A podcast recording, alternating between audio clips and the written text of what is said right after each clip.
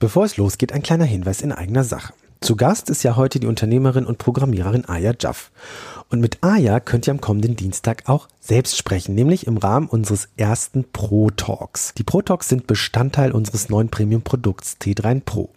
Darin habt ihr in digitaler Form die Möglichkeit, mit Branchengrößen zu sprechen, sie mit Fragen zu löchern, nach ihrem Lebenslauf zu befragen und vielleicht fallen euch ja auch Fragen ein, wenn ihr diesen Podcast heute hört.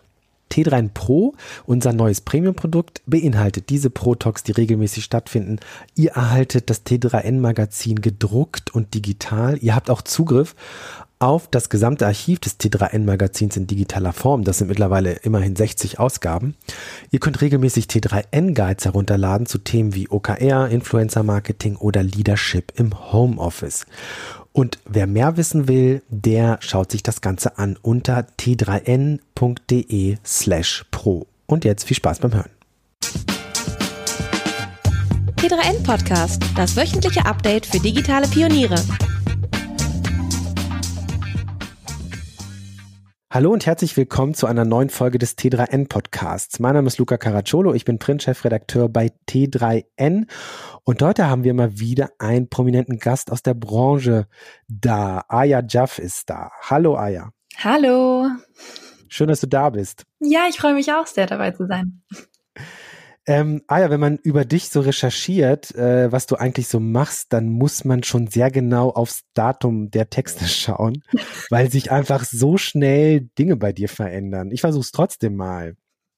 Also du bist Programmiererin, äh, du bist Speakerin, äh, du bist Buch, Buchautorin neuerdings. Äh, kürzlich erschien dein Buch Moneymakers.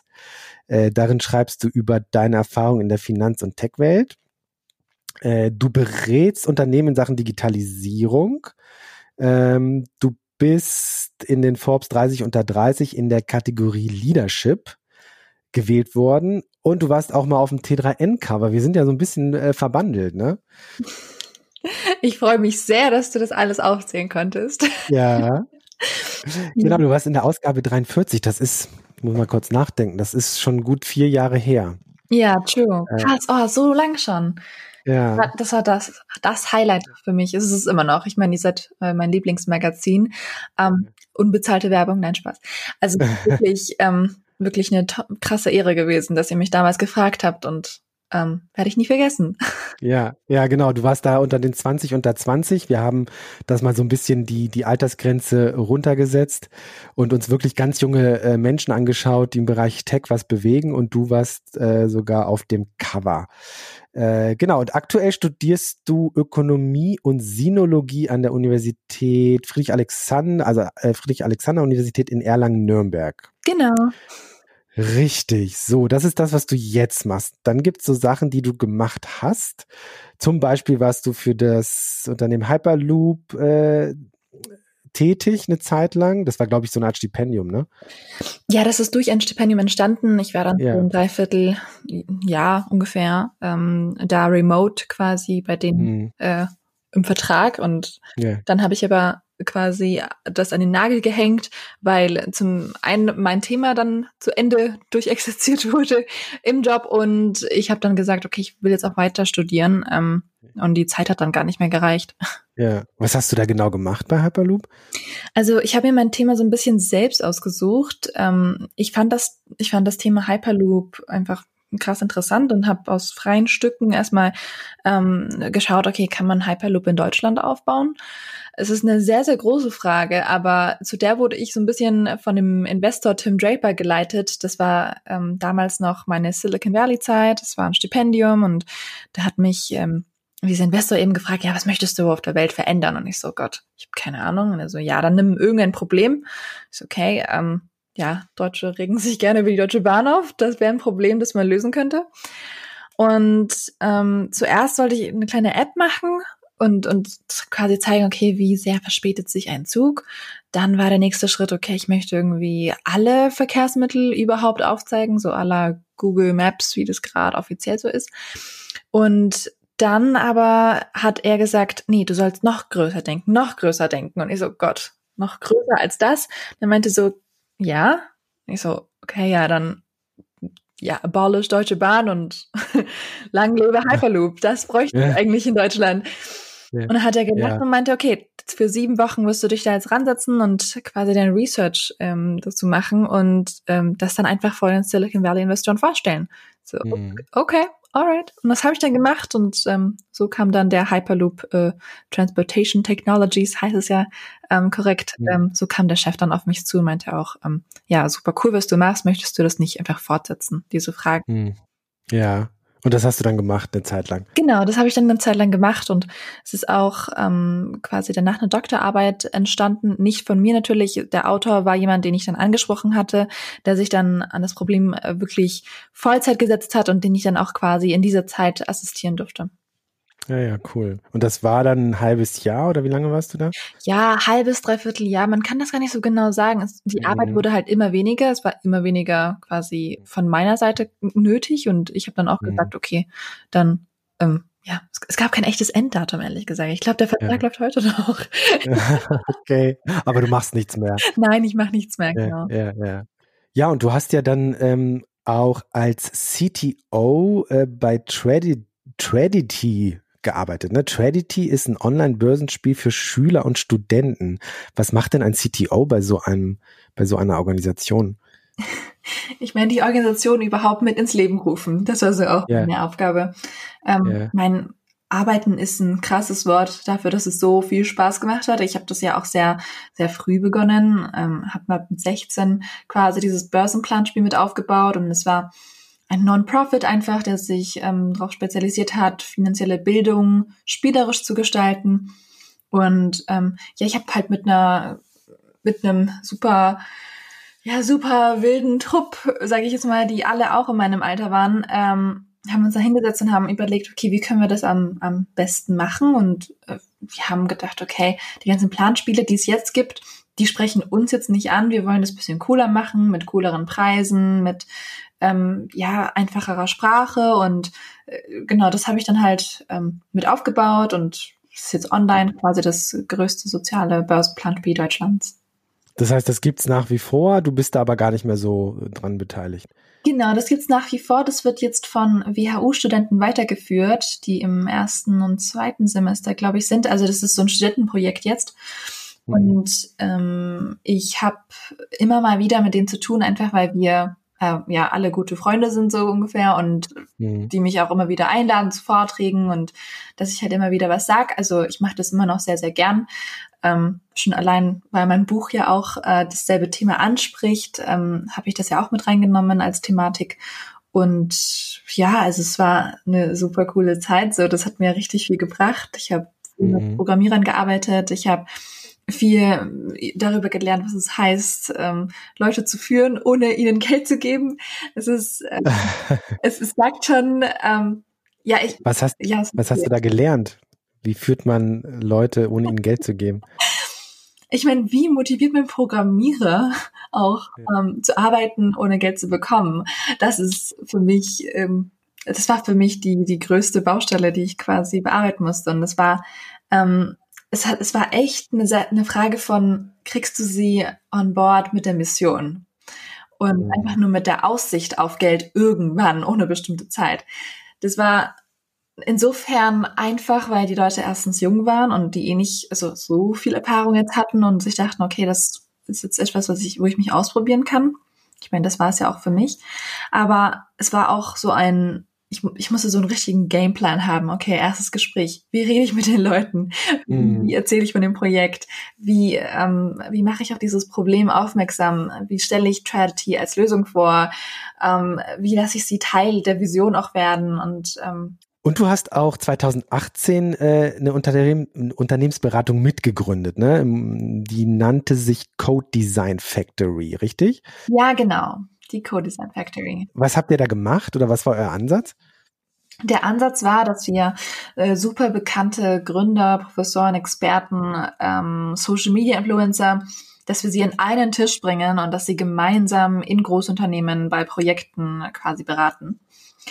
Und äh, der Plan ging insofern auf, dass wir im ersten Jahr zwar Aufträge reinbekommen haben und es, und es quasi gut lief, würde ich sagen, aber danach ähm, immer mehr Leute was anderes angefragt haben, nämlich überhaupt die einzelnen Persönlichkeiten.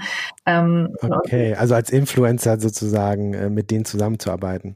Ja, nicht nur Influencer, sondern die wurden dann, also ich weiß nicht, so Experten, die man jetzt auch nicht, auch nicht so gut kannte, wurden dann halt quasi erstmal einzeln eingeladen in die Unternehmen und äh, weniger als, als Gruppe gleich. Und dann haben wir halt auch gemerkt als Startup, okay, da ist, äh, wo, wo das Geld liegt und äh, da sollten wir uns vielleicht darauf spezialisieren. Deswegen gibt es Co-Design Factory in der Form nicht mehr, sondern es ist eine Speaker-Agentur, die jetzt auch sehr, sehr gut läuft.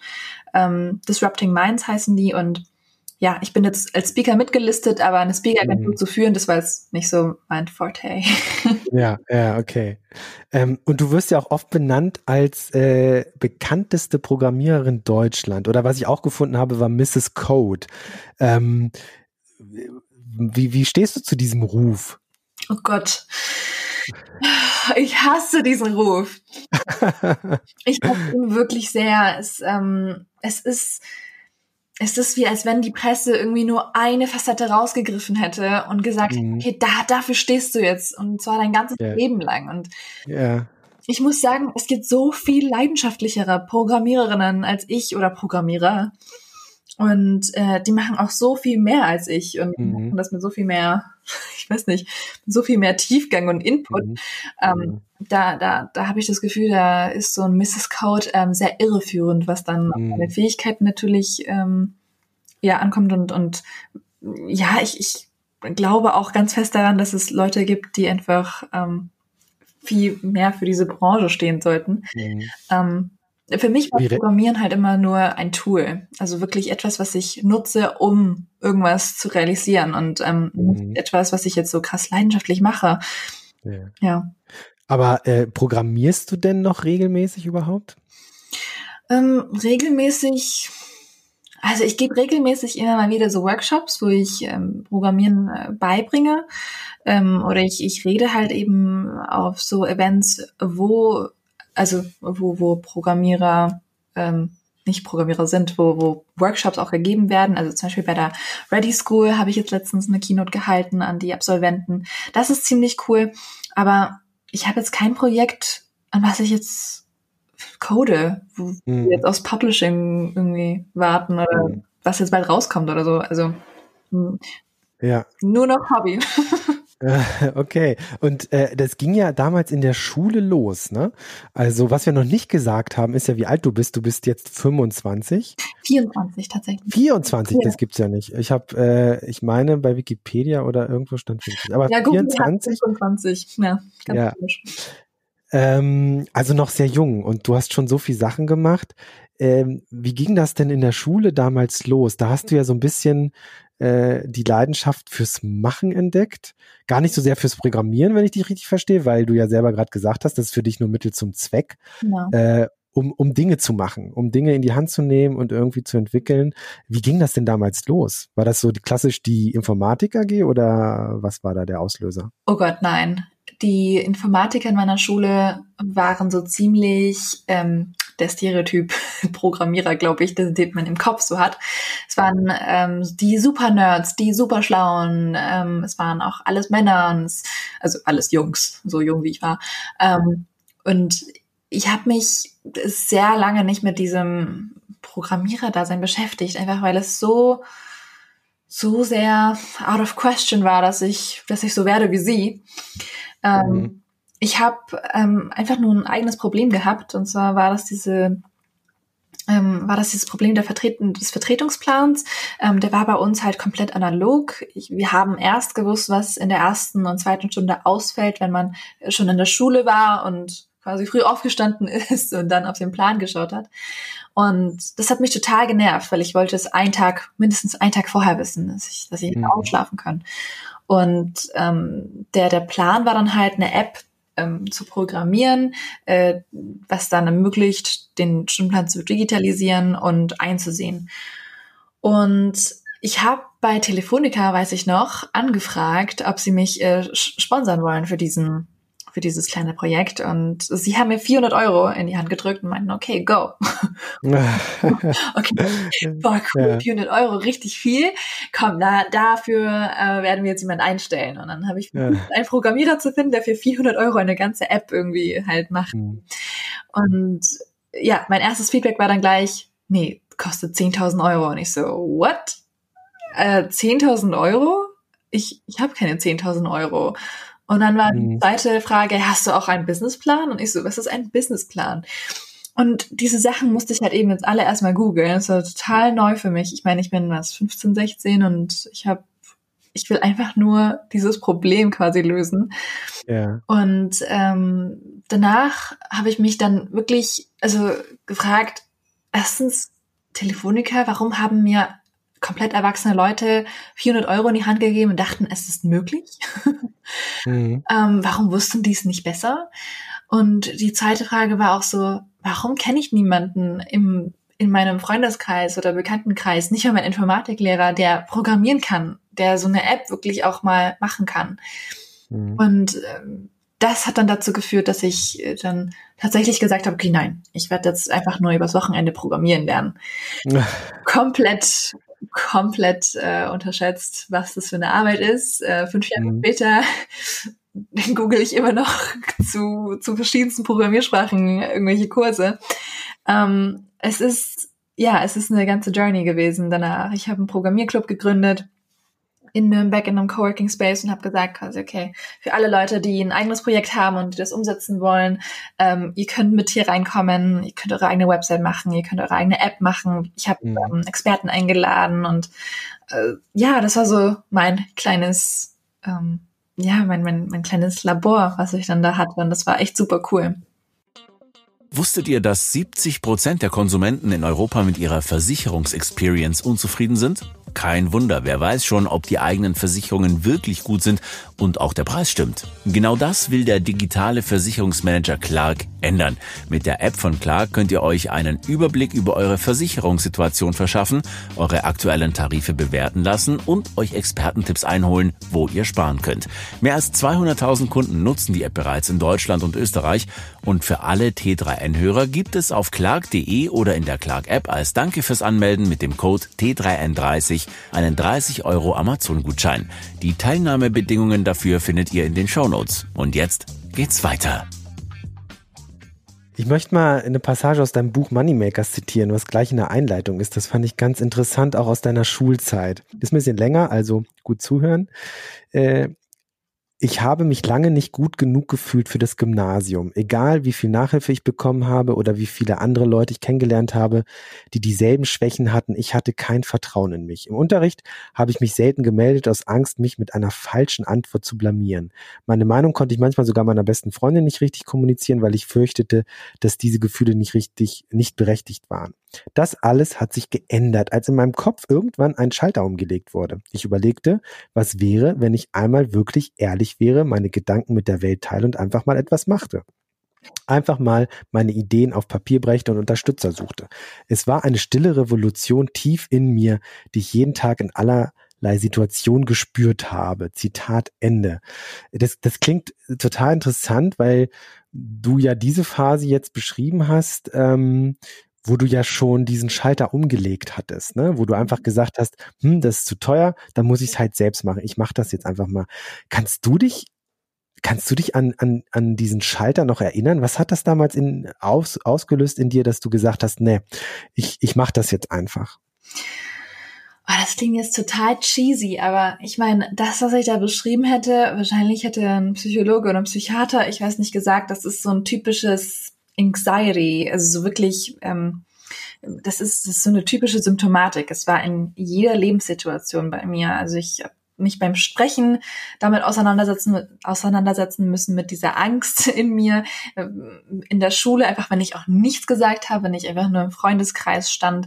Ähm, es war allgegenwärtig diese Angst. Und äh, natürlich hat man dann versucht, dieses Problem so ein bisschen anzugehen. Und was ich gemacht habe, ist, ich war so das typische Bibliothekskind. Ich war die ganze Zeit in der Bibliothek und habe mich dann halt bei den Self-Help-Books ein bisschen ähm, umgeschaut. Und ähm, es war so ein, es war also erstmal die typischen Self-Help-Books von äh, Tony Robbins, die ich dann in die Hand genommen habe, so Awaken the Giant Within. Und es war ein großer ja. Mann, der irgendwie auf der Stage war und rumgehüpft ist. Und ich so, oh Gott, okay, ähm, krass, so selbstbewusst will ich auch irgendwann mal sein. Ähm, und der hat dann immer solche Fragen gehabt wie, okay, stell dir dich in fünf Jahren vor, stell dir also hab so eine Vision von dir selbst, die dich irgendwie ja anspornt. Und ich habe dieses Buch nicht in einem Zug fertig machen können, einfach weil ich keine Vision von mir gehabt habe. Also nichts hat mich so richtig excited gemacht und ich habe mich auch nicht getraut, diese Vision auszuleben. Und ich habe erst angefangen, mich selbst in der Welt, mich selbst in der Welt zu sehen oder einen Platz zu sehen, wo ich reinpassen könnte, als ich das Buch Rich Dad Poor Dad in der Hand hatte. Und ähm, es ist nicht das beste Buch, was ich jemals gelesen habe, aber yeah. es ist ähm, das Buch, was quasi so ein bisschen die Frage für mich beantwortet hat, was willst du später mal werden? Mhm. Ähm, weil diese, weil dieser kleine Junge in der Geschichte, der ist quasi ständig auf der Suche nach einer Business-Idee, die er umsetzen möchte. Und dabei kriegt er halt ganz viele Probleme auch mit, die einfach, äh, die in der Nachbarschaft sind oder die seine Freunde ansprechen, die seine Eltern ansprechen. Und jedes Mal versucht er quasi durch dieses Problem, ähm, ja, er versucht dieses Problem zu lösen und dadurch ein Business aufzubauen.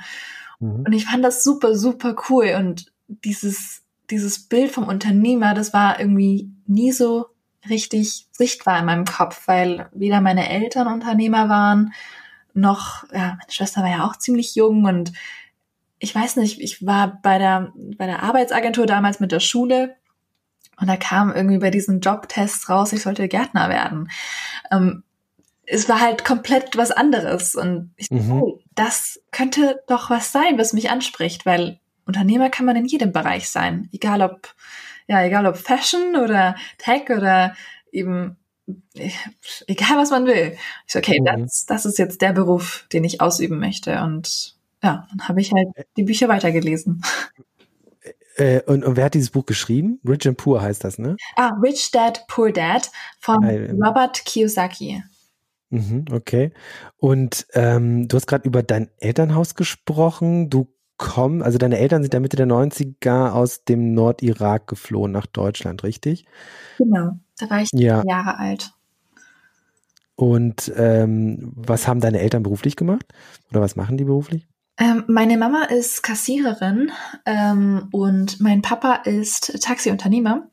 Ja. Und äh, genau, beide sind eigentlich Akademiker, haben quasi die Uni abgeschlossen, ähm, aber ja, es wurde hier nicht angenommen, leider. Ja. Ähm, ja, die Jobwahl. Aber ja, es sind sehr glückliche Menschen und ähm, haben mir auf jedem Schritt quasi geholfen. Waren auch immer hautnah mit dabei. Ja, ja. Und äh, haben dich auch immer motiviert, Dinge auszuprobieren. Haben dir, glaube ich, dieses Buch auch gegeben, meine ich? Ja, meine Schwester hat mir dieses Buch gegeben, weil ja. sie herausgefunden hat, dass ich echt ähm, äh, total die Probleme hatte, im Freundschaftsbuch immer diese Frage zu beantworten, von was willst du mal werden? Ähm, und ich habe äh, quasi je, jede Business-Idee, die ich jemals hatte, ähm, mit meinen Eltern immer besprochen am Esstisch. Also das war so die, okay, Evaluation Time. Ja. Jetzt, ihr gebt mir jetzt alle Feedback. Ja. Es war echt super cool. Also die haben mit mir Flyer designt, Webseiten aufgesetzt. Okay. Ja. Das ist ja krass, weil normalerweise, also in meinem Elternhaus würde ich, hätte ich erwartet, dass die sagen, äh, Junge, mach was Anständiges. Äh, du hast zu viel Flusen im Kopf. Ähm, hm? Aber das war bei dir gar nicht so.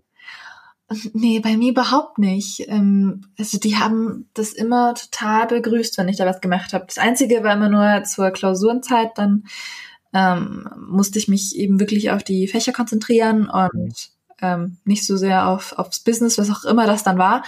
Ähm, das war dann halt eben anders. Aber ja, immer Support. Hm. Ja. Und welche Rolle spielen deine Eltern heute für dich?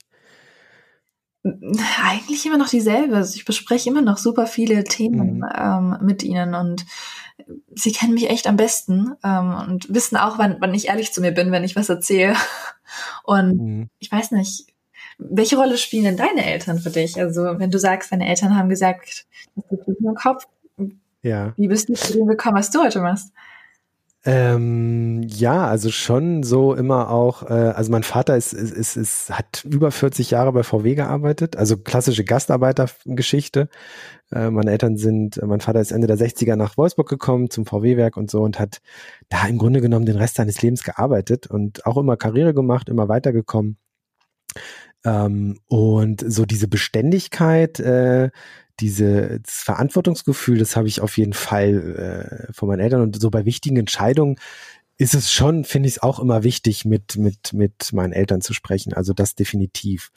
Aber, also am liebsten hätte mein, mein Vater auch, dass ich bei VW gearbeitet hätte, weil das einfach der mhm. Arbeitgeber schlechthin in der Region ist. Mhm. Ähm, und da war es natürlich schon auch immer ein bisschen schwierig, sich dann von abzugrenzen, zu sagen, nee, ich, ich will was anderes machen. Ja. Ähm, und aber trotzdem, äh, trotz dieser Diskrepanz natürlich auch, auch nach wie vor immer wichtiger Gesprächspartner, ne? was, was so Rat ja, total. angeht. Hast du denn Geschwister? Ja, ich habe eine Schwester, genau, ja. auch eine Schwester. Die macht auch was ganz anderes. ja, das finde ich eigentlich immer am coolsten, wenn, wenn die Geschwister was komplett anderes machen. Ja, ja. Deine Schwester ist Politikwissenschaftlerin, ne? Laut Twitter zumindest. Ja, sie hat äh, genau Politikwissenschaften studiert und Orientalistik und ähm, ist aber auch total wirtschaftsinteressiert. Also ich meine, mhm. sie hat mir das Buch gegeben, sie hat auch selbst immer ganz viele Bücher in der, ähm, aus der Sparte quasi auch gelesen. Ähm, und wir haben die Journey so ein bisschen gemeinsam äh, quasi begonnen, weil sie auch äh, den Kontakt zu den Coworking Spaces hergestellt hat und mich immer vorgestellt mhm. hat. Also ähm, meine Schwester und ich sind echt dicke, also beste Freundin so. Ah, okay, ja, cool. Ähm, du hast ja ein Buch geschrieben, das heißt Moneymakers. Ähm, da schreibst du so ein bisschen über deine Sicht auf die Finanzwelt und auch Techwelt. Mhm. Ähm, dem Buch ist ein Zitat vorweggesetzt, das finde ich sehr interessant, es passt auch so gut zu dir. Ne? Wer immer tut, was er schon kann, bleibt immer das, was er schon ist. Von Henry Ford. Das ist doch, das ist deine Lebensphilosophie. Oh, total. Als ich dieses Zitat gelesen habe, ich so, wow, genau das, genau das, das muss in dieses Buch. Ähm, mhm. Ich habe mir vorgestellt, was, was die Kritiker sagen würden. Und ähm, die erste Kritik, die mir einfallen würde, ist, sie hat das doch gar nicht studiert. Mhm. Und ähm, da gebe ich den voll recht. Es gibt Leute, die das studiert haben und die sich viel, viel besser mit Aktien wahrscheinlich auskennen, als ich es jemals machen werde. Aber für mich war etwas anderes im Vordergrund. Ähm, nämlich, ich hatte wirklich dieses Verlangen, dieses Buch zu schreiben, weil ich es selbst lesen wollte. Und ähm, mit, mit 15, 16, wie schon gesagt, war ich sehr oft in der Bibliothek und ich habe mir ja echt viele Bücher, Self-Help-Bücher ausgeliehen, aber auch so Finanzbücher ähm, weil mich das einfach interessiert hat. Und ich habe nur dieses eine Buch, Rich Dad Poor Dad, gefunden, was wirklich so einfach geschrieben war, dass ich das hätte auch lesen können in dem Alter. Mhm. Ähm, alle anderen waren entweder riesengroße Lexika oder es waren wirklich Unibücher und ähm, es hat mich einfach sehr schnell ähm, ja abgeschreckt und ich, ich hatte einfach so viel zu großen Respekt vor diesem Thema und irgendwann habe ich dann auch YouTube entdeckt und da gab es schon ähm, coole Videos, aber es, es gab kein Buch, was wirklich das irgendwie aus so einer Sicht erzählt hätte, wo die Popkultur irgendwie erklärt wurde, wurde in Finanz, in der Finanzwelt, ähm, wo erklärt wurde, okay, wie kann ich denn meine allerersten Schritte machen? Und das Buch hat mir gefehlt und ich so, okay, das Buch muss es eigentlich geben.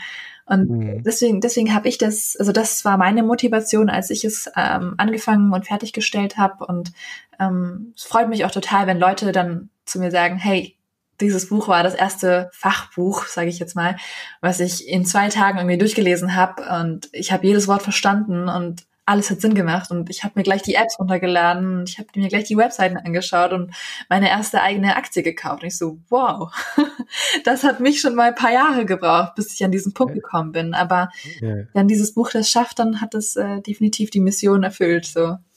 Ja. Was, was waren deine zentralen Erkenntnisse, während du das Buch geschrieben hast? Was ich sagen will, ist, dass jede Bevölkerungsschicht äh, bei Aktienkäufen oder bei der Börse eben mitmachen kann und mitreden darf. Und ich rede hier von jung und alt, ich rede hier von arm und reich, ich rede von Student oder berufstätig. Ähm, das ist alles quasi in einen Topf geschmissen für mich, weil jeder, jede Schicht auch ähm, ja, in unserem Wirtschaftssystem ist quasi betroffen von was da an der Wall Street passiert. Mhm. Und das ist das einzig, Einzige, was äh, fair erscheint in meinen Augen, wenn alle auch dazu befähigt sind, äh, tatsächlich mitzumischen. Und da wollte ich eben ganz, ganz viele Wege aufzeigen und habe selbst noch ganz viele herausbekommen. Also meine größte Erkenntnis ist, wie viele Webseiten, YouTube-Videos es gibt zu diesem Thema, wie viele Leute da eigentlich aktiv sind, die man gar nicht so im Fernsehen sieht und äh, die aber trotzdem super viel bewegen. Ähm, genau, und das habe ich alles in dem Buch auf jeden Fall hoffentlich aufzeigen können. Ja, ist ja auch, also gerade in der aktuellen Phase, ähm, bei mir ging das vor ein paar Jahren los, wo ich mir gesagt habe, du, du musst das besser verstehen ähm, und habe mich dann mal rangesetzt und nach und nach ergeben sich dann äh, Zusammenhänge und man versteht besser. Ähm, und gerade in der heutigen Zeit mit den niedrigen Zinsen und hinzu kommt ja sowieso auch die, die, die Krise aktuell, äh, ist es ja total wertvoll zu verstehen, was man da tun kann. Ne? Also, dass man ja auch schon ähm, mit, mit einfachsten Mitteln äh, durchaus da an der, an der Börse was machen kann. Also im Sinne von, ich meine jetzt nicht gleich Aktien kaufen, aber so ein ETF-Sparplan zum Beispiel sich mal anzuschauen, ob das mhm. was vielleicht wäre. Ja, auf jeden Fall. Also für mich ist ähm, ja wirklich jeder Moment ein ein guter Moment, um sich mit Börse zu beschäftigen, ob vor oder nach oder während der Krise.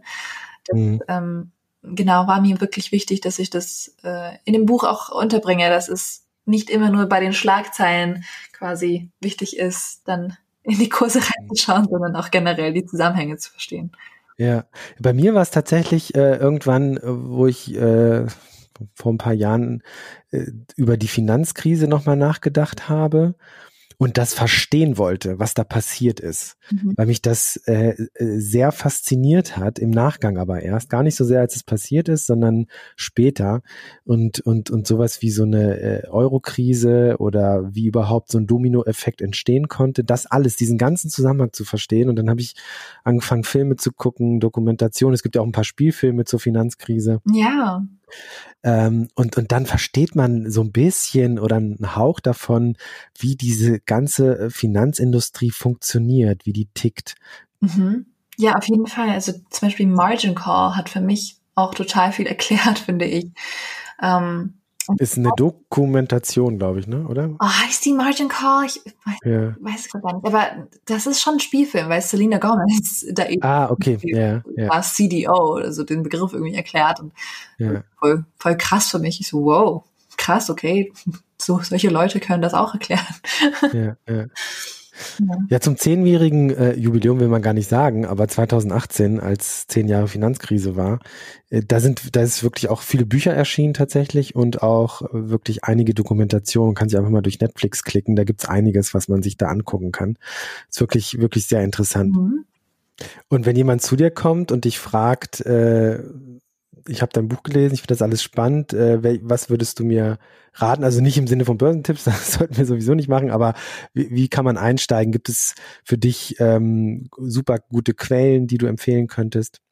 Genau, in meinem Buch sind auf jeden Fall Quellen ähm, den, am Ende verlinkt, weil ich wirklich so ein Kapitel habe und was jetzt, damit, mhm. wenn die Leute dann wirklich das vorhaben, dass sie dann halt eben die ganzen Infos haben. Ähm, also die Nummer eins App, die ich jedem irgendwie raten würde, der sich noch gar nicht damit auskennt, ist tatsächlich Bugs. B-U-X wird es geschrieben. Ähm, da kann man eben auch mit Spielgeld erstmal anfangen und in ähm, quasi einfach nur gefühlt in ein paar Aktien investieren und ähm, einfach mal reinschauen, wie würde sich das entwickeln, wie würde sich dieser Wert eben über auch paar Monate entwickeln und ein bisschen Gespür dafür bekommen. Ähm, das zweite wären wahrscheinlich solche Podcasts äh, wie oder oder YouTube YouTube äh, Kanäle wie Aktien mit Kopf ähm, oder eben Finanzrocker oder eben Her Money oder Madame Moneypenny. Das sind halt eben ganz viele andere Wissensquellen, die ja, jeder hat so einen anderen Fokus. Ich meine, Madame Moneypenny ist jetzt zum Beispiel total auf Frauen fokussiert und auf die eigenen Finanzen. Ähm, äh, bei, bei Her Money geht's äh, wirklich darum, wie Frauen generell in der Finanzwelt so umkommen. Dann bei Finanzrocker ist es dann wieder viel allgemeiner. Da ist dann irgendwie jeder mit drin, der irgendwas mit Finanzen irgendwie zu tun hat und da ein bisschen was erklären kann. Also es ist super, super verschieden. Und mhm. da sollte jeder auch so, ja, sein sein, sein richtiges Ding raus, rauspicken können. Wenn man, äh, wenn man dir so zuhört, du hast ja, also du hast jetzt einfach mal ein Buch geschrieben, du hast so viele äh, andere Projekte am Laufen, ähm, du studierst ja auch noch, das darf man ja auch nicht vergessen.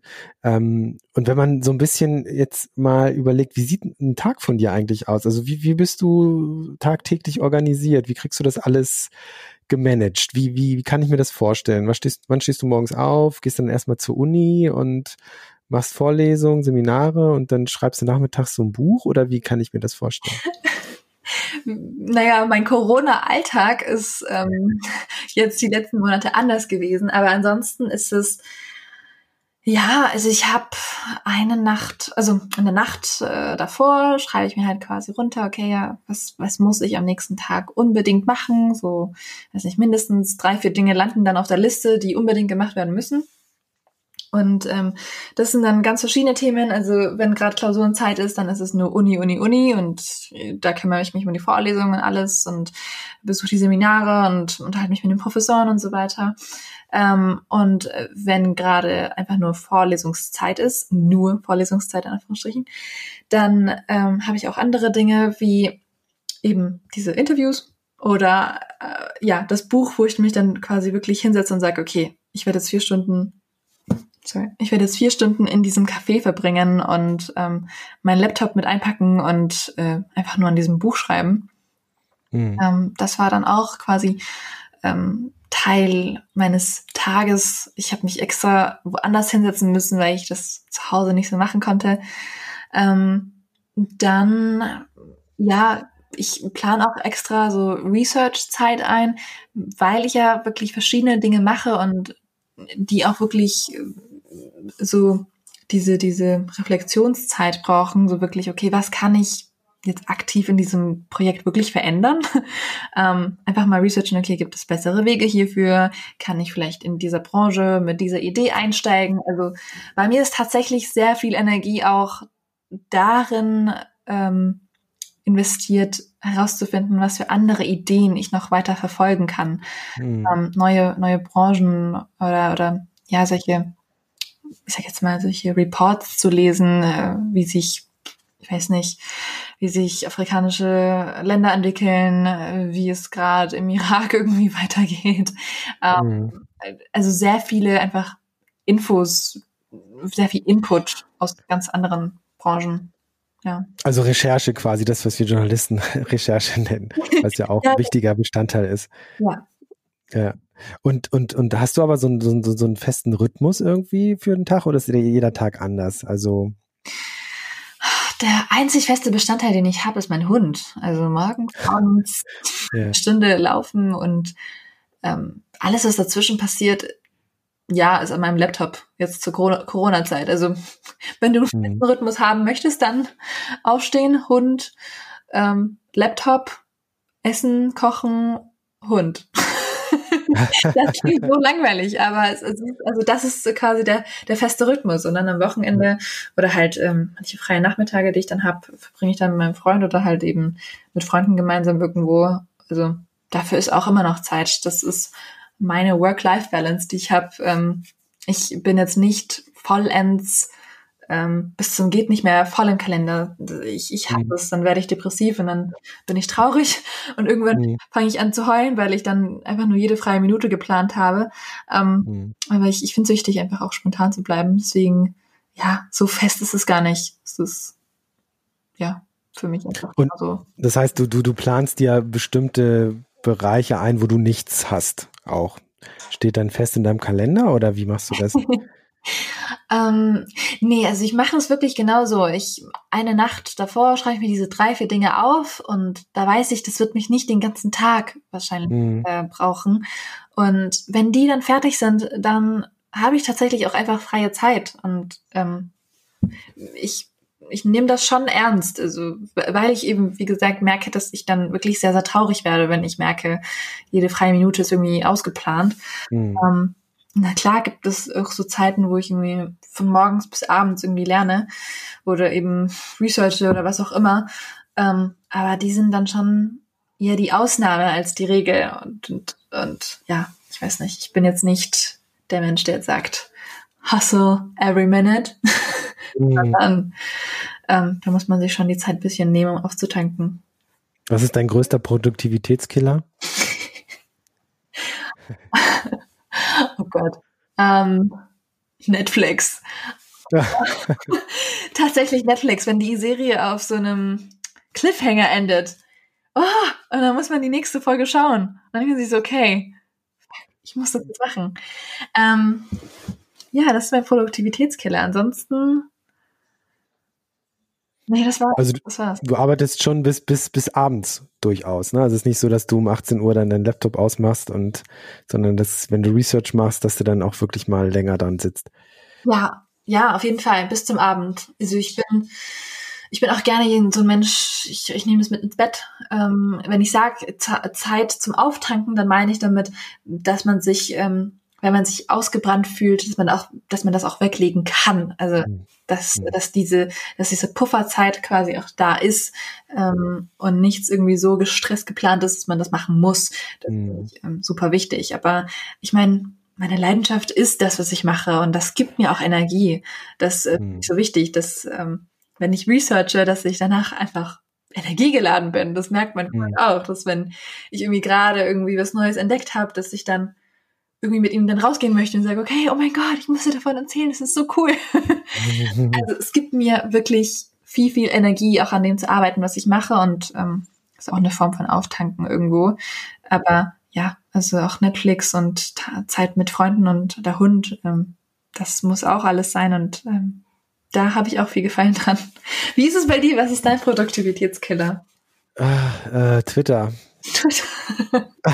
Ja, so der Klassiker irgendwie, ne? Aber Twitter ist ja schon ähm, ein extrem wichtiges, wertvolles Tool für mich, äh, um einfach so zu erfahren, was sind gerade die Themen, die äh, zumindest die meine Twitter-Blase diskutiert, aber das hat dann meistens auch äh, mit einer gewissen Relevanz schon zu tun. Mhm. Ähm, genau. Und äh, dann muss ich auch, ich bin jetzt gar nicht so der, der derjenige, der extrem viel twittert, eigentlich gar nicht. Äh, aber ich, ich konsumiere schon relativ oft Twitter, auch am Tag mehrmals. Und manchmal muss ich dann auch wirklich sagen, so jetzt, jetzt machst du aus. ne? Also jetzt. Aber ist, ist denn wieder, für so einen Journalisten auch so Twitter das A und O? Ich dachte, das ist wirklich wichtig, quasi. Ja, ja, sage ich ja, ist ja auch wirklich wichtig. Also für mich ist es sehr, sehr wichtig. Ist ja auch ein Kontaktnetzwerk, ist aber auch wirklich so, äh, was, was Themenrecherche angeht, was äh, Meinung, Perspektiven angeht. Manchmal ist es halt sehr anstrengend. Das muss man auch sagen. Twitter ist ja auch äh, ein Ort der äh, wilden Diskussion und nach wie vor haben wir ja natürlich auch das Problem von von Hate Speech, ähm, aber insgesamt ist Twitter schon mein wichtigstes Tool, definitiv. Und das führt dann aber auch manchmal dazu, dass man sich verliert, ne? so wie Twitter gebaut ist oder wie andere Social Media Apps gebaut sind, äh, versuchen sie einen natürlich möglichst lange auf der Plattform zu halten. Mhm. Ähm, und ich habe dann irgendwann entschieden, okay, wenn, dann konzentriere ich mich jetzt auf Twitter. Facebook ist irgendwann bei mir persönlich gestorben, muss ich sagen, tatsächlich. Ja, also da mache ich, da mache ich so gut wie gar nichts mehr. Ähm, ich habe letztens mal reingeguckt, da habe ich gesehen, oh, neues Design und dann auch mal gleich wieder ausgemacht. ähm, Instagram, mit Instagram kämpfe ich so ein bisschen. Ich weiß nicht, wie ist bei dir Instagram? Instagram ist ziemlich beliebt bei mir. Das ist das, was ich am liebsten nutze und ich weiß nicht, aber vielleicht, vielleicht noch eine Frage. Als du mit Twitter angefangen hast, hast hattest du da bisschen auch so diese Anxiety, bisschen deine Meinung kundzutun? Weil das habe ich gerade. Also das, diese Anxiety ist nicht ganz weg. also, also du, meinst, du meinst die Angst, die eigene Meinung dazu verkünden. Ja, total. Also die ist dann so okay. richtig out in the world und jeder kann kritisieren. Und also das, was ich mitbekomme, ist, Twitter ist auch ziemlich ähm, ja, ehrlich. Also die User sind da ähm, sehr, sehr gut im Kritisieren und ähm, Auf jeden Fall. Muss man natürlich mit rechnen, wenn man, wenn man eine starke Meinung bei Twitter veröffentlicht, ein Tweet, äh, dann, dass man da auch natürlich Diskussionsstoff liefert und damit umgehen muss. Das Ding ist, äh, ich habe öfter mal Sachen, die ich dann ähm, auch twittern will und dann aber immer zeitgleich denke, okay, wenn ich das jetzt mache, dann habe ich eine handfeste Diskussion, an der ich mich ja auch ein Stück weit beteiligen muss. Ja. Oder ich von meinem Selbstverständnis her natürlich. Und dann oft sage, habe ich einfach keine Zeit jetzt für. Ne? Ja. Also kann ich, kann ich mir jetzt nicht leisten. Und selbst wenn ich mir dann vornehme, ja, du, du twitterst das und dann machst du einen Tag Twitter aus, mache ich sowieso nicht. Und das funktioniert ja mit den Notifications. Man will ja dann auch wissen, wer hat geantwortet, wie viel Herzchen hat's gegeben, Retweets und so. Das, das ist ja die Logik bei Twitter, auch bei anderen Social Media Apps. Und mhm. ähm, genau, ich bin irgendwann in so einen Modus verfallen, dass ich eigentlich äh, nur so spannende Links und Texte, die ich interessant finde, verlinke. Oder wenn es für T3N oder in eigener Sache was zu verkünden gibt, was mhm. interessant mhm. ist, neue Ausgabe ist raus. Ähm, äh, ist fast schon so ein passiver Modus, aber damit fahre ich eigentlich ganz gut. Ja, ja, bei mir ist es ungefähr auch, also, also ich teile weniger, aber ich like dann halt super viel, also oder, oder retweete eben. Das ist meine Lieblingstätigkeit auf Twitter. Und ja, ich habe so auch meine Timeline mal durchgeguckt, da ich ja extrem viel geretweetet in letzter Zeit. geht halt schon, geht halt schon schnell und ich meine, ich meine, wenn, wenn jemand anders es einfach perfekt ausdrückt, dann muss man es nicht auch nochmal sagen. Ja, ja. Ähm, und deswegen ist das Retweeten bei mir besonders beliebt. Ähm, Jetzt fühle ich mich ein bisschen besser. Mit einer Schwester, die sehr, sehr, sehr aktiv ist auf Twitter und ihre Meinung ja. gerne kundtut, ähm, ja. ist das natürlich immer so ein krasser Kontrast dabei. Jetzt fühle ich mich nicht mehr ganz so allein. ハハハハ! Ja, ja. Naja, und Instagram ist bei mir so immer so mal zwei Monate nutze ich es gar nicht, äh, dann gucke ich wieder rein und denke, hoch, doch ganz interessant. Aber aus Instagram ziehe ich einfach nicht so viel Wertvolles für meine Arbeit ah, und, okay. und für mich, ne? Äh, weil am Ende ist Twitter die Quelle, um, um spannende neue Texte äh, zu entdecken. Vielleicht auch mal Perspektiven, die nicht so in den Medien ähm, vorkommen, äh, weil sie irgendwie auf medium.com oder so gepostet sind. Mhm. Ähm, genau, das, das, sowas kriege ich, oder jemand, der einen Thread startet zu irgendeinem technischen, deepen Thema, weil er halt Wissenschaftler ist. Äh, zur, zur Corona-App gab es da sehr interessante Threads von Wissenschaftlern. Ja, äh, als es darum, ja. genau, als es darum ging, zentral oder dezentrale Infrastruktur und so. Das, also so, für sowas ist, ist Twitter halt Gold wert, ne? Mhm. Nee. Ein, ein, Lob, ein Loblied auf Twitter und seit heute gibt's ja auch, seit gestern gibt's ja auch Audio-Tweets. Ah, ja, stimmt, ja. habe ich auch ja. mal gesehen. Ich so, wow, cool, okay. Finde ich. Aber habe ich noch nicht ausprobiert. Musst du mal machen. Jetzt auch für den ja. Podcast vielleicht. Ja, genau. Ja, ich habe schon gehört, Micro-Podcasts auf Twitter als nächstes. Oh und Twitter ist auch einfach, einfach lustig, ne? Also es, ja. es, gibt so viele lustige Dinge. Ich meine, also Tick, wie, was ist so mit den neueren Medien bei dir? Also neueren ja. TikTok oder Gott, Twitch gibt's ja eigentlich schon länger, aber TikTok? Mein Gott, jetzt wo du TikTok sagst. TikTok ist mein Produktivitätskiller. Ich habe das so krass verdrängt, dass, dass, ich schäme mich schon fast so viel, wie ich auf, auf TikTok unterwegs bin. Ähm, es ist es ist reine Unterhaltung, also so, so dumme Sachen, wie da gepostet werden. Ähm, ich bin, ich bin teilweise auch, also nicht, es ist ja nicht nur, dass ich TikTok schaue, es ist ja, dass ich diese Tänze ja auch teilweise nachmache. Und ich habe auch schon meinen Freund so ein bisschen angehalten, komm, komm, wir machen das jetzt. und ja. der, der schaut mich ja auch schon ein bisschen schief an, aber ich bin schon äh, das ein oder andere Mal überredet. Es ist nicht mehr, dass ich das poste, es ist einfach nur super witzig, die nachzumachen. Und ich weiß nicht, es ist so eine, so eine, ja, pure, pure Unterhaltung und da ist so viel Humor und mhm. ist auch so nicht so oberflächlich wie Instagram. Also ja, diese, diese Instagram-Influencer sind jetzt langsam auch auf Twitter, äh, auch auf äh, TikTok, aber ich glaube, die, die echte TikTok-Welt ist super, so, die, die gibt kein, die gibt kein, ähm, oh Gott, ich will dieses Wort nicht sagen, die gibt keinen Scheiß auf, wie du ausschaust oder ja.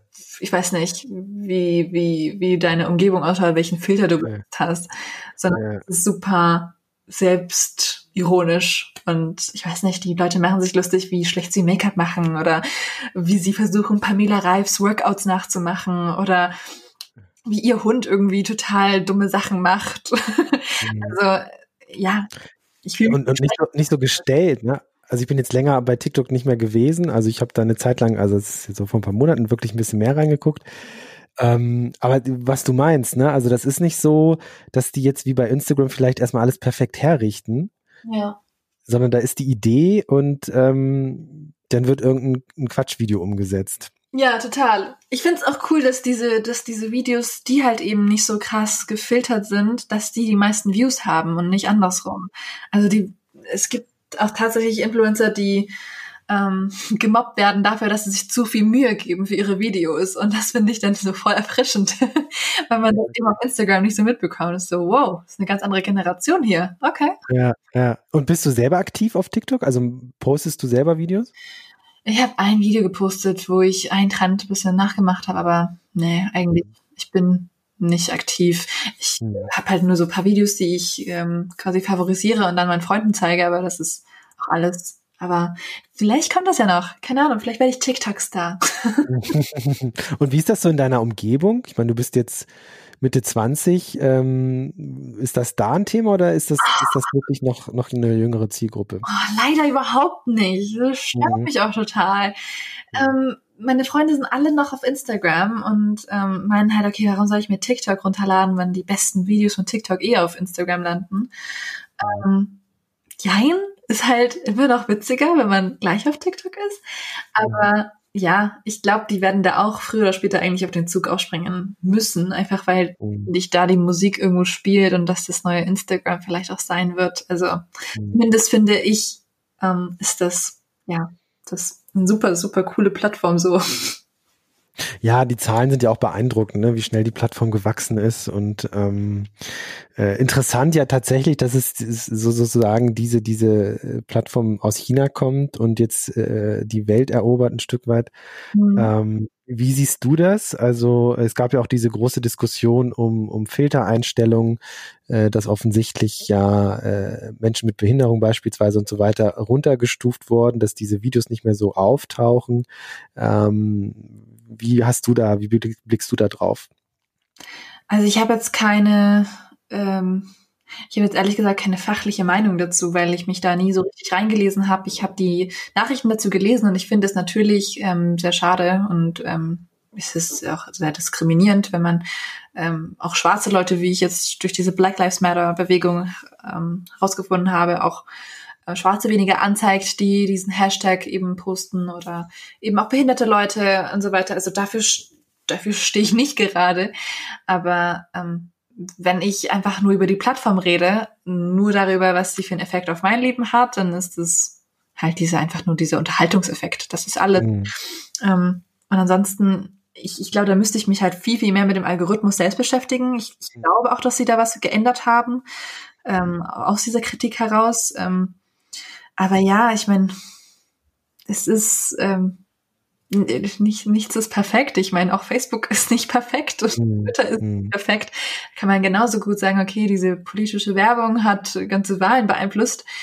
Ähm, ja, also alles hat sein Für und Wider und mm. für mich ist es erstmal nur Unterhaltung und ich habe jetzt ja weniger fachliche Meinung dazu. Ja, lass uns nochmal zurückkommen. Ähm, wir sind ein bisschen abgeschweift, aber äh, sehr interessant, wie wir so unsere Social Media Apps nutzen. Nochmal zurückkommen. Du hast deinen Tagesablauf so ein bisschen beschrieben, der ja eigentlich immer verschieden ist, je nachdem, was du gerade zu tun hast und was du vorhast und was du spannend findest. Mhm. Ähm, die Frage, die ich mir stelle, bei all diesen Ideen, die du immer hast, ne? also mal ein Buch schreiben, dann äh, ein Börsenspiel hier, eine Startup-Idee da, ähm, wie, wie bekommst du es am Ende trotzdem hin zu sagen, äh, das sind jetzt viele gute Ideen, ähm, aber ich mache mich jetzt nicht kirre, sondern von diesen fünf Ideen ist es wirklich nur eine, die ich jetzt weiter verfolge. So, also du, du machst ja den Eindruck, dass du fast jeden Tag eine neue Idee hast. Danke, das ist, finde ich, ein Kompliment. ähm, für mich ist es ähm, eine super krasse Herausforderung. Also das ähm, ähm, ist auch schwierig, genauso wie du es beschrieben hast, äh, da jetzt auszuwählen, auf welche Idee man sich jetzt konzentriert. Ähm, da habe ich dann irgendwann die Entscheidung für mich getroffen, dass ich wirklich aktiv Mentoren brauche und Mentoren suche, die mir dabei behilflich sein können. Also ich mache das jetzt nicht komplett alleine, sondern ich bespreche die Ideen auch mit Menschen, die quasi schon gestandene Unternehmer sind und ähm, da vieles auch selbst gegründet haben und schon seit Jahrzehnten irgendwie auch teilweise in dem Bereich aktiv sind, wo ich dann vielleicht auch diese Idee eben angesiedelt habe. Ähm, da machen wir dann gemeinsam irgendwie Mindmaps, da besprechen wir dann verschiedene, verschiedenste, ich weiß nicht, Herangehensweisen. Manchmal ist es auch so dieses, okay, diese drei Ideen verwerfe ich, aber auf diese zwei, ähm, die zwei werde ich jetzt gleichzeitig ein bisschen befahren und da werde ich ein bisschen weiter Research betreiben.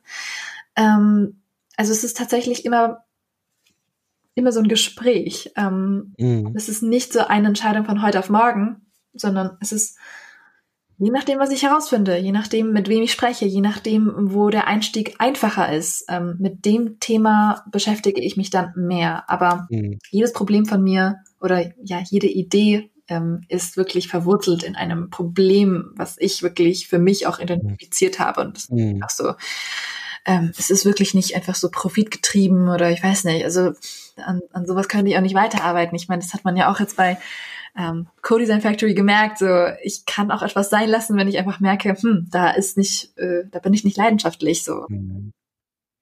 Ja, ich finde das interessant, weil ich frage mich auch immer, ähm, es gibt, also Ideen hat man ja laufend, ne? Ja. Ist ja nicht so, dass äh, habe bestimmt auch zwei Ideen am Tag, was cool wäre, äh, schon stark bezogen auf, auf meine Arbeit. Mhm. Ähm, aber so ein bisschen sich die Frage zu stellen, äh, was ist denn, was kann so eine Idee-Umsetzungsstrategie sein? Ne? Also sozusagen, man hat eine Idee, dann denkt man vielleicht nochmal drüber nach, spricht nochmal mit jemandem und oftmals bemerkt man dann sicherlich auch vom was man so täglich zu tun hat, Tagesgeschäft und so weiter. Jetzt bei mir äh, und dann versandet so eine Idee wieder. Mhm. Und dann denkt man irgendwann nochmal drüber nach und denkt, eigentlich war das doch eine gute Idee. Warum ist das nicht, warum ist die nicht abgehoben? Ich finde sie immer noch gut. Ähm, also wie, ich frage mich immer wieder, wie, wenn die Idee da ist und wenn sie für gut befunden wird von mir und auch in Gesprächen mit anderen, so, wie bringt man sie auf die Straße? Kannst du da so ein bisschen ähm, aus deiner Erfahrung erzählen? Also beispielsweise, du sagst, du schreibst ein Buch. Äh, ich habe bestimmt im Laufe meines Lebens auch äh, fünf Bücherideen gehabt. Und dann denkt man sich so, ja, pff, ja, ey, pff, Arbeit, Familie. Es ist halb neun, ich sitze auf dem Sofa und mache halt Netflix an. Ja, du hast den Prozess eigentlich schon ganz schön äh, beschrieben, wie das eben passiert, dass es sich eben auch im, im Sand verläuft. Ähm, es ist mir auch schon passiert. Also ich hatte jetzt auch schon Ideen, ähm, die ich auch heute noch gut finde, aber aus denen jetzt nichts geworden ist. Ich glaube, es ist äh, eine Mischung aus Dringlichkeit. Wie dringend ist das Problem und ähm, auch so, wie einfach ist es, es zu lösen. Ähm, also für mich zum Beispiel mit dem Buchschreiben, für mich war das der natural next step, ehrlich gesagt, weil ich habe über die Zeit beim Börsenplanspiel eben auch so eine FAQ-Liste äh, erstellt und ähm, so ein kleines Büchlein eben mit Fragen, die mir Leute immer gestellt haben auf den Konferenzen und auf den ganzen Diskussionen, die ich geführt habe. Und ähm, da hatte ich schon so einen ganz guten, ganz guten ähm, Startpunkt, sage ich jetzt mal. Und äh, auf der anderen Seite kannte ich auch einen Verleger, ähm, den ich einfach mal wirklich anschreiben konnte auf Twitter und fragen konnte, hey, hättest du potenziell einen Kontakt, der für mich interessant wäre, wo ich vielleicht ein Buch schreiben könnte?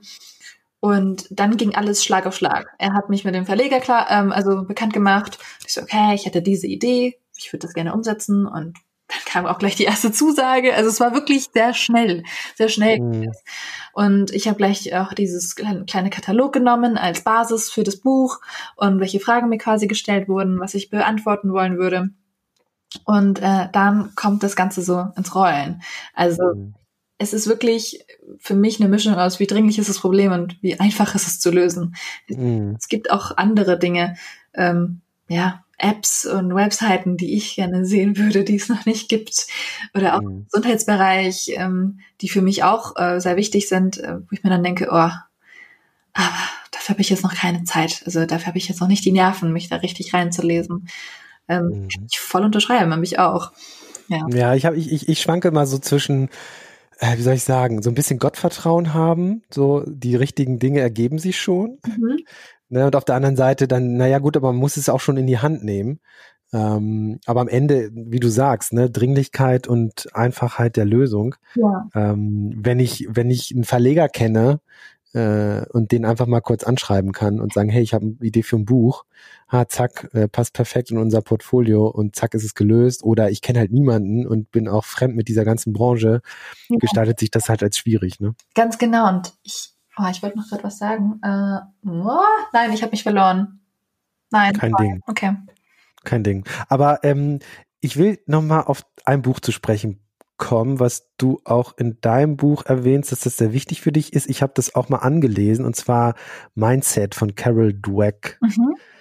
Genau, da geht's ja ähm, um, ja, also wie man die Welt sieht und wie man sich selbst versteht. Ähm, und da unterscheidet ähm, die Autorin ja zwischen diesem Fixed Mindset und diesem Growth Mindset, richtig? Genau. Kannst du das mal erklären und inwiefern dich das inspiriert hat? Ja, gerne. Ähm, ich würde ähm, ausholen, warum es mich so inspiriert hat, dieses Buch überhaupt zu lesen. Ähm, für mich war dieses, ähm, dieses, was du ja schon am Anfang erzählt hast mit ähm, Anxiety haben, wenn man quasi in der Öffentlichkeit spricht und das Gefühl haben, okay, ähm, irgendwie äh, dieses jeder schaut zu und jeder hört zu und ähm, man fühlt sich einfach generell unwohl damit, ähm, war für mich ja allgegenwärtig. Und ich habe irgendwann gedacht, nee, so bin ich einfach. So, das kann ich nicht verändern. Das war dieser Schalter, von dem wir geredet haben. Diese, mhm. nee, ich bin einfach nicht so eine Person wie meine Freundin, die einfach so einfach drauf losreden kann. Und ich bin einfach nicht jemand, der super gut in der Schule ist. Ich bin einfach nicht jemand, der sich immer meldet. Und ähm, ich, ich fand dieses Buch insofern interessant, weil sie sagt, okay, das kann man beschreiben als Fixed Mindset. Das ist ein Mindset, der dir sagt, okay, du kannst dich nicht in etwas verbessern, etwas bleibt so, wie es ist, etwas ist angeboren und ähm, du kannst quasi ähm, einfach nur noch lernen, mit dieser Schwäche umzugehen. Und ähm, das ist alles. So, das ist Fixed Mindset.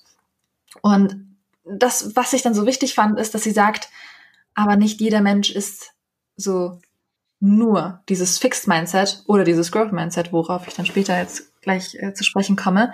Nicht jeder ist nur dieses eine Mindset, sondern man hat es manchmal ein paar Wochen, man hat es manchmal einen Tag, man hat es manchmal ein paar Stunden, dass man einfach so denkt, das bin ich jetzt einfach. Und ich fand super cool, dass sie gesagt hat, dass man das quasi ja, man kann diese Einstellung haben zu sich und man kann denken, dass man immer so bleibt. Man kann das alles fühlen und tatsächlich auch glauben. Aber es gibt auch so Momente im Leben, wo dann eben dieses Growth Mindset auch irgendwann so ein bisschen reinkommt, weil jeder Mensch hat es in sich, dass man eben auch dann an den Fähigkeiten so ein bisschen ähm, ja arbeitet, die einen schwächen, dass man ähm, quasi wirklich daran glaubt, nee, das kann ich verändern und ähm, das ist quasi nicht nur Talent, sondern das ist auch das ist auch Eifer, das ist auch etwas, äh, wo ich mit harter Arbeit was erreichen kann. Das ist etwas, äh, woran ich aktiv wirklich was machen kann. Ähm, und und das fand ich eben so cool, dass sie gesagt hat, jeder Mensch hat beides in sich. Dass es nicht mhm. entweder nur dieses eine Mindset ist und dass wenn du das mal hast, dass du dann verloren bist und dass, es, dass die erfolgreichen Menschen alle nur Growth Mindset haben, ähm, sondern dass man beides hat. Und das sagt die Carol eben ähm, in dem Buch und, und hilft einem so zu identifizieren, wann oder ja, welchen Sprech man eben dann halt auch hat, wenn man mit sich selbst redet und sagt, okay, wenn man solche Sätze raushaut wie, nein, ich werde niemals gut in Mathe sein, zum Beispiel. Mhm, ja. um, das ist halt, das ist Fixed Mindset. Wenn du dann kommst mit, ich bin noch nicht so gut in Mathe, heißt es dann, okay, das ist Growth Mindset. Du hast das Gefühl, da ist Potenzial, du kannst es verändern und du, du arbeitest vielleicht auch dran, so. Das fand mhm. ich super cool. Also das hat ja. mich das Buch auch so beeinflusst, weil ich so ziemlich alles im Leben davor so formuliert hatte mit, ich bin nicht gut mit ähm, Tech, ich bin nicht gut mit Finanzen, ich bin nicht gut in das und das. Und es wurde dann zu, ich bin noch nicht so weit. Ich bin noch nicht so outgoing. Und ähm, sie hilft einem da schon sehr, ähm, das ist, ist ja auch eine Lernphilosophie, ne? Also sozusagen, man kann alles lernen. Sicherlich hat man bestimmte Fähigkeiten oder Eigenschaften, ähm, aber man kann mehr lernen vielleicht, als man glaubt, ne? Ja, total. Also für mich hat das auf jeden Fall gestimmt. Also ich habe immer noch eine Schwäche in äh, den ganzen Fächern, die ich gerade genannt habe, Mathe, Mathe, Tech und keine Ahnung was, aber ich, ich glaube, die Tatsache, dass ich mich da wirklich hingesetzt habe und richtig viel gelernt und mit Menschen unterhalten und in der Branche unterwegs gewesen. Ähm, es hat schon den, es hat 90 Prozent von dem ausgemacht, was ich heute kann. Also es fängt mhm. natürlich mit Talent bisschen an oder es macht die Sache einfacher. Aber puh, das ja, ist nicht alles. Am Ende, Ja, am Ende ist es halt auch harte Arbeit, ne? Also bei, bei allem Talent, das man hat, äh, ohne, ohne wirklich harte Arbeit bringt halt auch alles nichts. Dann hat man verlorenes oder verschwendetes Talent oftmals, ne? Ja, total, genau. Hast, du das auch, dass du das bei dir manchmal bemerkst, ähm, dass du manchmal Fixed Mindset oder so oder und dann Growth Mindset wieder hast oder?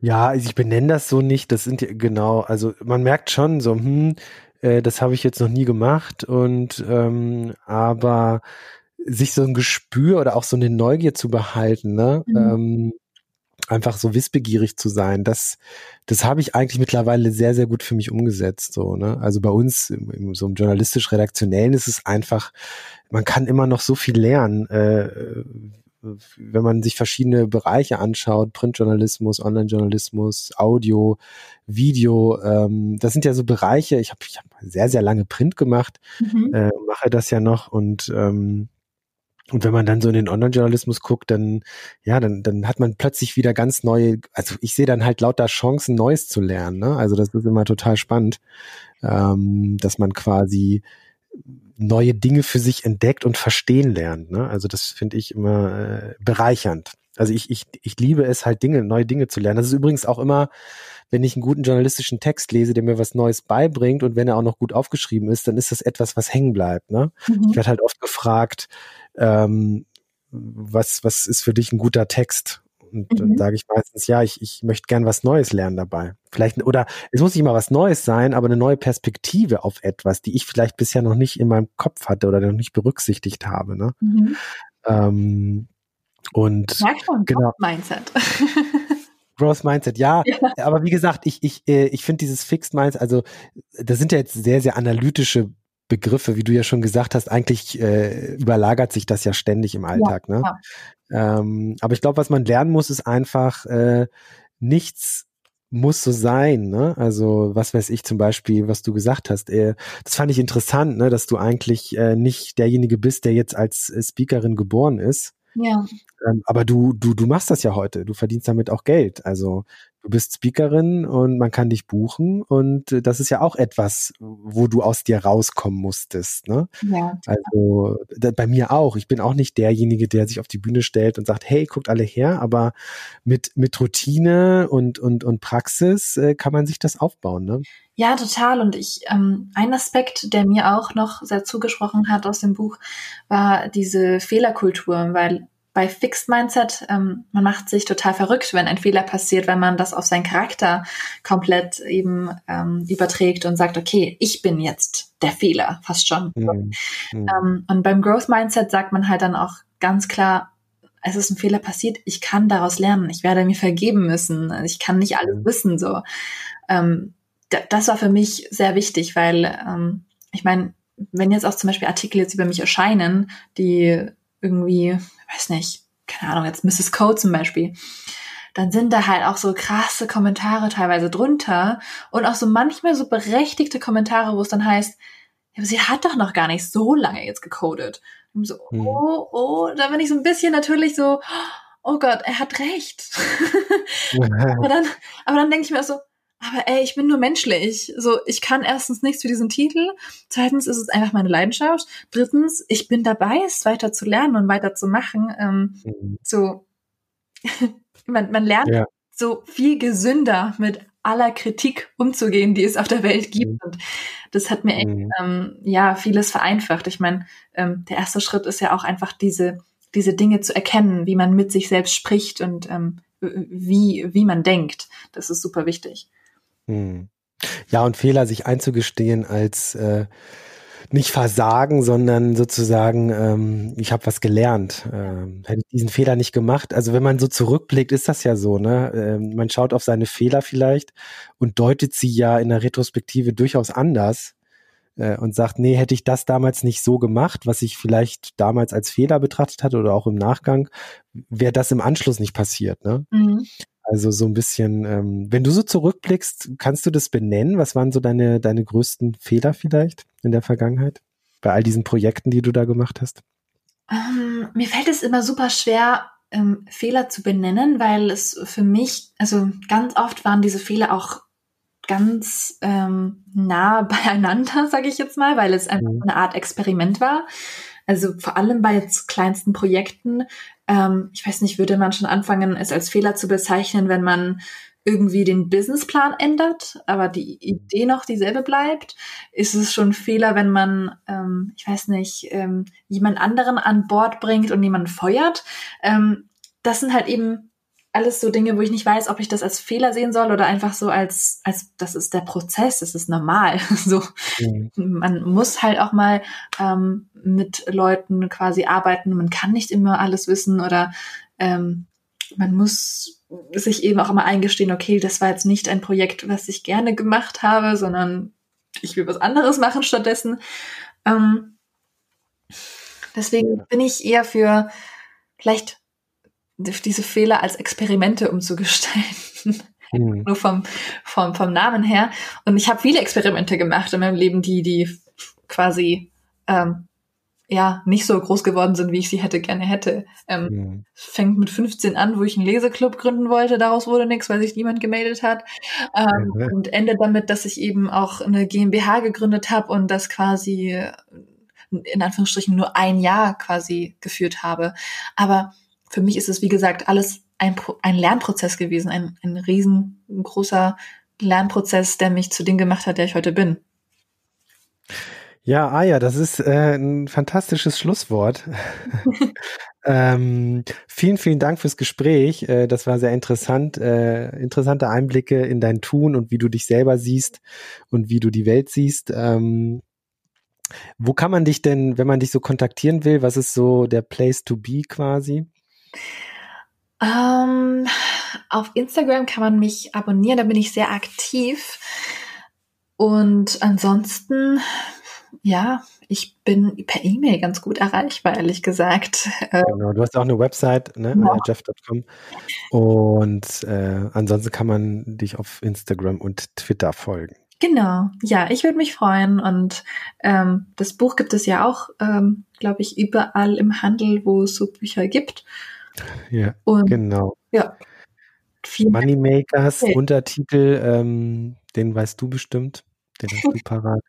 Wie du die Börse für dich entdeckst? Oh Gott, keine Ahnung. Ja, genau. Wie du die Börse für dich entdecken kannst. ja. Das ist überall, wo es Bücher gibt. genau. Werdet alle Moneymakers. Oh Gott. genau. Ah ja, vielen Dank fürs Gespräch, äh, liebe Hörer. Vielen Dank fürs Zuhören. Bis zum nächsten Mal. Tschüss. Ciao.